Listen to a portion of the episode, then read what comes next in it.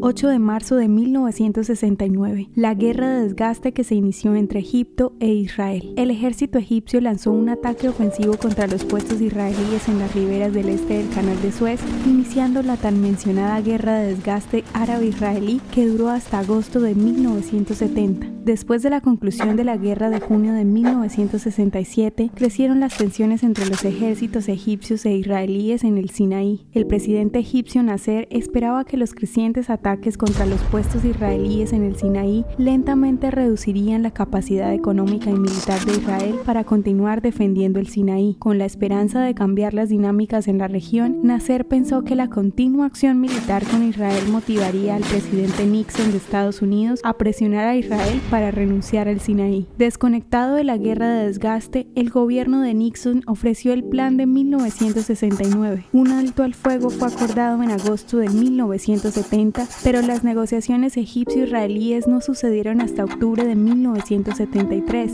las cuales culminaron en la firma de cuatro acuerdos entre el Cairo y Jerusalén, concluyendo con el Acuerdo de Paz Egipto e Israel de 1979.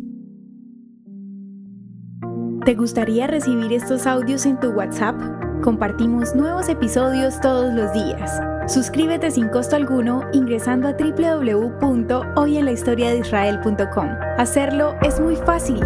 También puedes encontrarnos como arroba hoy en la historia de Israel en Instagram, Facebook, Spotify y otras plataformas digitales. Comparte este audio para que otros conozcan más acerca de Israel. Este proyecto es realizado por Philos Project. El contenido original de hoy en la historia de Israel fue provisto por el Centro para la Educación sobre Israel.